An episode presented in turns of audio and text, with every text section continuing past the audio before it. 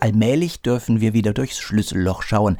Die ersten Konzerte nach der Corona-Krise sind wieder möglich, nur auf den Abend mit Elisabeth Leonskaya müssen wir leider noch verzichten. Daher an dieser Stelle einige Hörtipps zu einem der Stücke, das Elisabeth Leonskaya hätte spielen sollen, Schuberts letzte Klaviersonate. Damit willkommen beim neuen Podcast der Kölner Philharmonie mit Christoph Fratz. Die drei letzten Sonaten bilden eine Trias, ähnlich wie bei Beethovens Abschied von der Gattung Klaviersonate mit dessen Opus 109 bis Opus 111. Später Beethoven, ja, das macht Sinn, aber später Schubert, er ist gerade mal knapp über 30 Jahre jung, als er sich an diese drei Sonaten wagt, die seine letzten werden sollen. Die Werke mit den unmittelbar aufeinanderfolgenden Nummern im Deutschverzeichnis 958, 59 und 60 wurden auch in Schuberts Reinschriften als drei Sonaten römisch 1 bis 3 nummeriert. Sie gehören also irgendwie zusammen. Die letzte große Sonate steht in B-Dur und ist von Anfang an ein großes Geheimnis. Sie beginnt wie ein Choral und diese erste Episode endet mit einem tiefen Triller.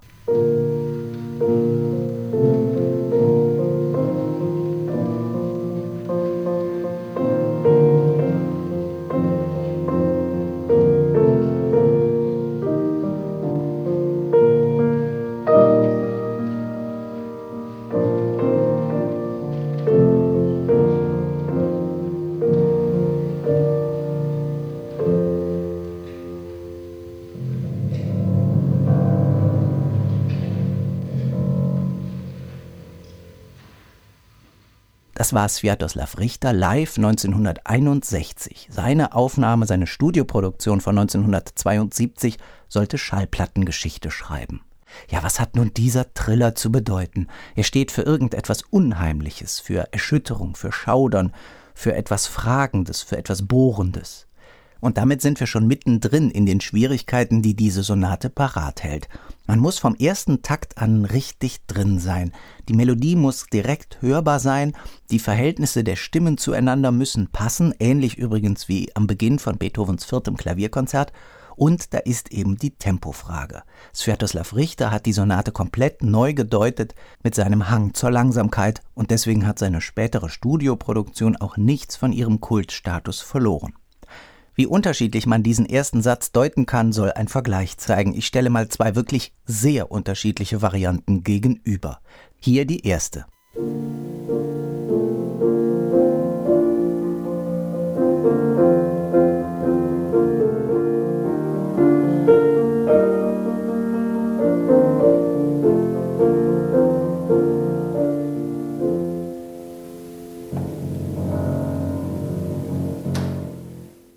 Das war Eduard Erdmann in einer sehr frühen Aufnahme von 1952. Und jetzt zum Vergleich das hier.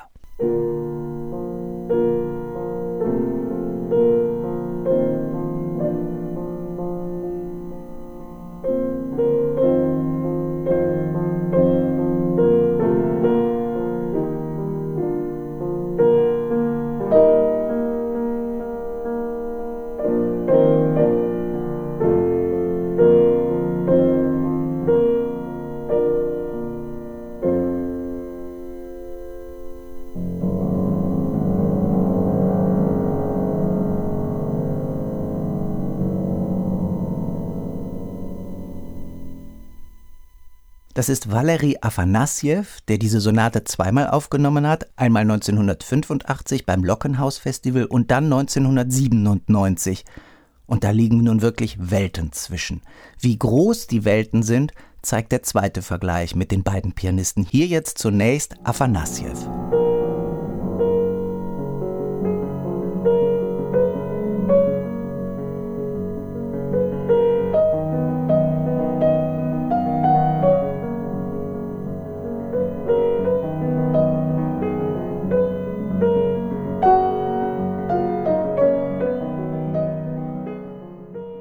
Und jetzt noch einmal Erdmann, wie gesagt von 1952.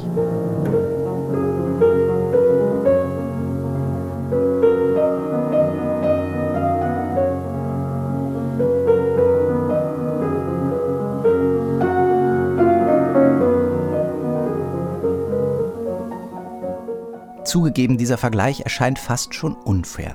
Hier erleben wir bei Erdmann Schubert als einen Stürmer und Dränger, forsch und resolut, und dort auf der anderen Seite bei Afanassjew Schubert als weltabgewandter Grübler, der sich in höhere Sphären beamt. Man könnte fast meinen, diese Sonate sei etwas fürs Kuriositätenkabinett, doch dafür ist sie natürlich viel zu ernsthaft, viel zu tief, und das ginge völlig an Schuberts Intentionen vorbei. Dennoch gibt es einige Kuriositäten tatsächlich. Hier etwa Wladimir Horowitz 1953.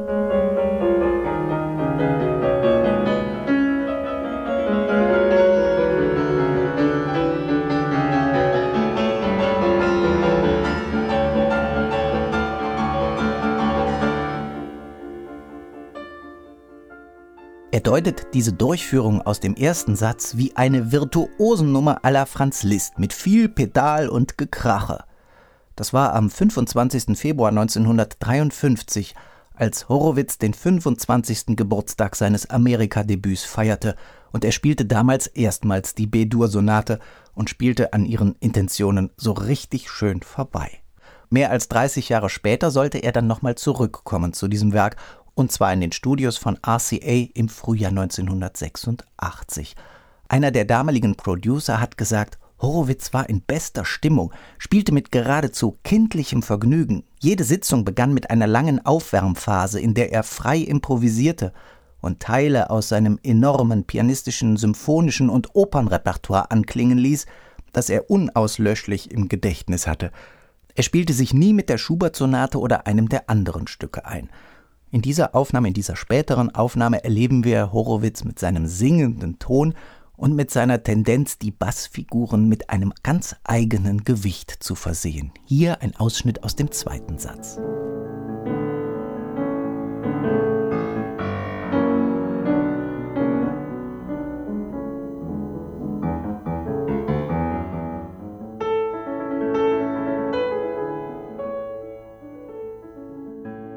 Horowitz Antipode Arthur Rubinstein hat einmal während der Aufnahmesitzungen seiner Produktion von Schuberts B-Dur-Sonate über den zweiten Satz gesagt, dieser Satz ist wie der Tod.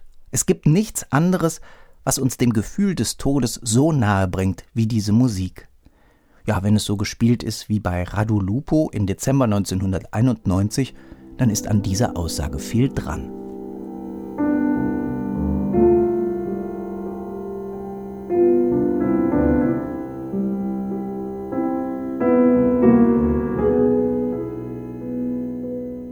Musik aus dem Jenseits oder eine Musik, die ins Jenseits führen soll, jedenfalls sphärenhaft, entrückt, entirdischt, könnte man sagen, Cis-Moll. Und so klingt das Ganze bei Mitsuko Uchida.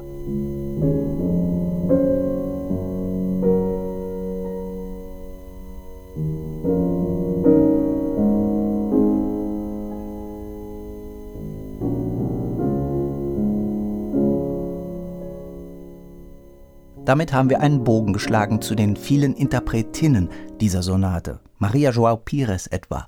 Zurückhaltend, diskret, ein intimer Schubert. Nie erliegt Pires der Versuchung, diese Musik künstlich aufzudonnern. Ich möchte einen Vergleich wagen zwischen Clara Haskell und Ingrid Häbler. Häbler zählte zu einer Generation österreichischer Pianisten, die in den ersten Jahren nach Ende des Zweiten Weltkrieges auf den Plan getreten sind. Badura Skoda, Brendel, Demus und Häbler eben. Und sie hatte schnell den Ruf einer Mozart-Spielerin weg. Aber man sollte ihren Schubert darüber nicht vergessen.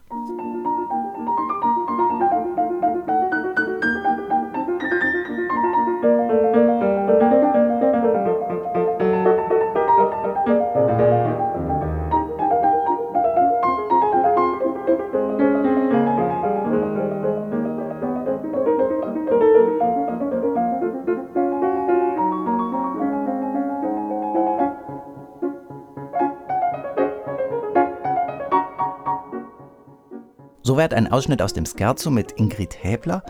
Im Vergleich dazu jetzt Clara Haskell. Sie hatte Anfang der 50er Jahre eine Studioproduktion der Sonate vorgelegt und am 8. August 1957 gastierte sie mit dieser Sonate im Mozarteum bei den Salzburger Festspielen, drei Jahre vor ihrem Unfalltod. Und wenn man jetzt beide Aufnahmen gegenüberstellt, merkt man, wie unterschiedlich der Zugang auch in diesem Scherzo sein kann. Ingrid Häbler spielt einen Tick eleganter, geschmeidiger, vielleicht auch beiläufiger, was kennzeichnend ist für diesen Satz, trotzdem sehr klar und prägnant, fast wie eine Verniedlichung, aber ohne Süße. Und jetzt kommt Clara Haskell und spielt das viel erdiger, irrlichternder, unruhiger und nervöser.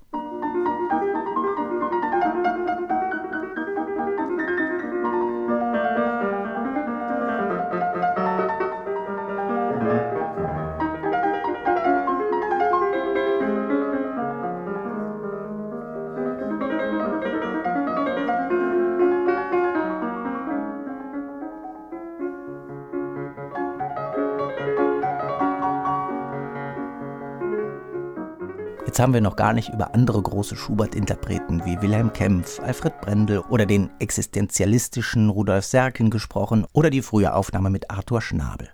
Sprechen wir stattdessen noch über die jüngsten Aufnahmen. Shai Wosner etwa oder Andrea Lucchesini haben sich mit Schuberts letzten Sonaten vor kurzem erst zu Wort gemeldet. Und das gilt auch für den Schweizer Francesco Piemontesi.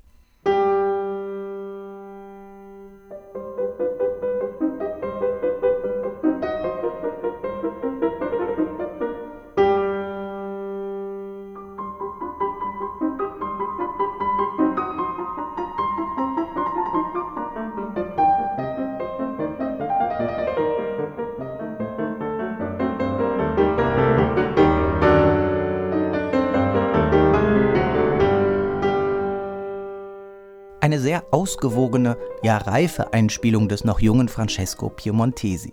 Und wer sich auch noch mit Schubert neu zu Wort gemeldet hat, ist Alexander Lonkwich. Bei ihm reifen die Dinge grundsätzlich lange, bis er damit an die Öffentlichkeit geht. Und zu kaum einem anderen Komponisten passt dieser Ansatz wohl besser als zu Franz Schubert. Und Lonkwich bildet die einsame, die verletzliche, aber auch die zerrissene Schubertsche Seele auf ganz tief empfundene Weise ab. Er überlegt genau, mit welchen Mitteln er die Möglichkeiten des historischen Hammerflügels auf den Konzertflügel von heute übertragen kann.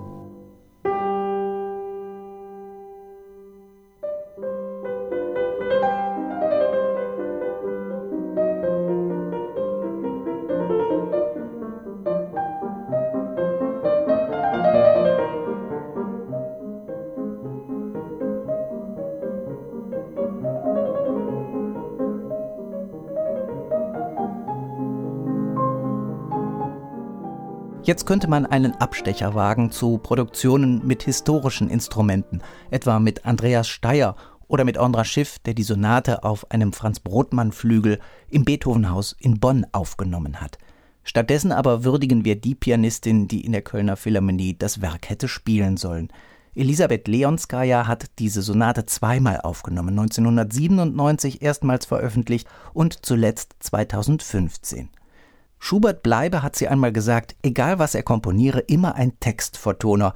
Und so ergänzt sie, nicht zufällig hat er mit Brille geschlafen. Eine schöne Aussage. Die Wahlwienerin Leonskaya besitzt ein natürliches Gespür für diese Musik, für die Organik, ja, und eben die Textur von Schuberts Musik.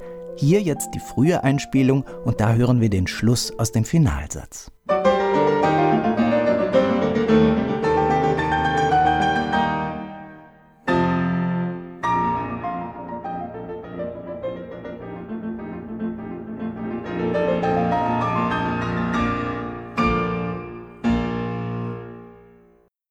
Das war Elisabeth Leonskaya mit dem Schluss aus Schuberts großer Bedur-Sonate, die sie in der Kölner Philharmonie am 3. Juni hätte spielen sollen. Demnächst hoffentlich können wir alle wieder einen Hauch von Alltag auch im Saal der Philharmonie erleben. Ich sage an dieser Stelle herzlichen Dank fürs Zuhören, für Ihre Aufmerksamkeit, Ihre Treue. Hören Sie wohl, Ihr Christoph Fratz.